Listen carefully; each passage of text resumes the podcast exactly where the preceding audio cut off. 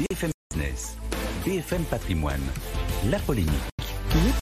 bonjour. Bonjour. Gérald Darmanin propose de donner un titre de séjour aux étrangers prêts à occuper les métiers en tension.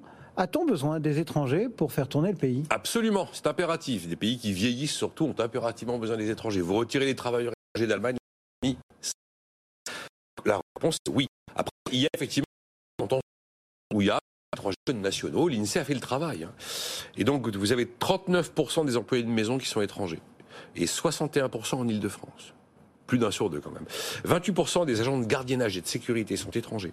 27% des ouvriers non qualifiés du BTP sont étrangers. 61% en Ile-de-France.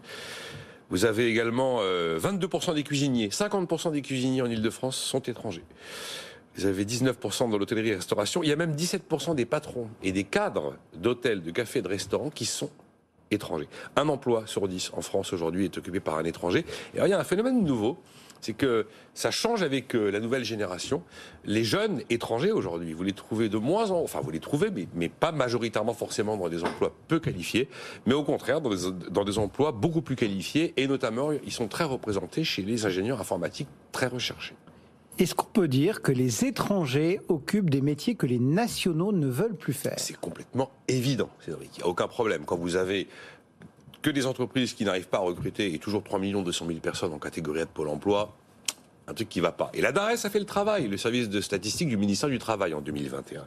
Ils ont constaté que les étrangers étaient très majoritaires dans les professions dites contraignantes. Alors la définition pour la DARES d'une profession contraignante, contrainte physique, contrainte de rythme, travail répétitif, travail pénible. De la même manière, euh, la DARES a constaté que donc on a 87 familles professionnelles en France.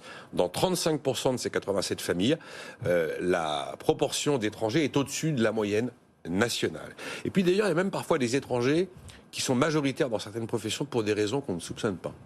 Je vais juste être très neutre, je vais dire, il y a un peuple, il y a un peuple qu'on trouve très très très majoritairement sur les bateaux de croisière. Pourquoi ce peuple-là? Parce qu'il n'a pas le mal de mer.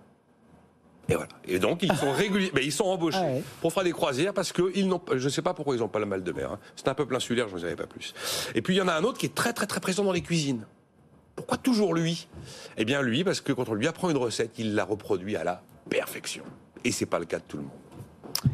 Faut-il réveiller le débat sur l'immigration choisie? Alors le Conseil d'analyse économique hein, en sort une note, hein, donc euh, groupe d'économistes rattaché à Matignon, disant que c'est une piste intéressante pour la croissance et pour la création d'entreprises.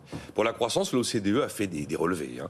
Et l'OCDE considère que l'immigration, par exemple, a apporté à la France 0,25 points- 0,25% de PIB entre 2006 et 2018, soit 6 milliards à peu près d'impôts et de cotisations. Mais un pays qui a beaucoup plus de travailleurs étrangers comme la Grande-Bretagne, la contribution à la croissance est trois fois supérieure. Quant à la création d'entreprises, eh, on constate par exemple aux États-Unis qu'un tiers des entreprises ont été soit fondées, soit sont dirigées par des étrangers. C'est un Sud-Africain qui a créé Tesla, c'est un Indien qui pilote Google aujourd'hui, et les exemples sont vraiment légion. Alors après, attention à la baguette magique de l'immigration choisie, euh, de l'immigration sur CV, parce qu'il y a des pays qui ont essayé. Hein. Le Canada a essayé à un moment de se dire, tiens, on va faire des quotas par métier. Et ça n'a pas fonctionné. Alors ils se sont rabattus sur euh, plutôt des quotas par profil ou des quotas par diplôme. Et ça a eu un effet, mais en fait assez marginal. Et en 2005, l'Allemagne euh, sort une loi pour attirer des informaticiens indiens. Ben, ils sont pas venus. Donc voilà, Et croire qu'il y a des baguettes magiques, pas forcément. Mais ce débat sur l'immigration choisie, oui, il mérite d'être en tout cas nourri.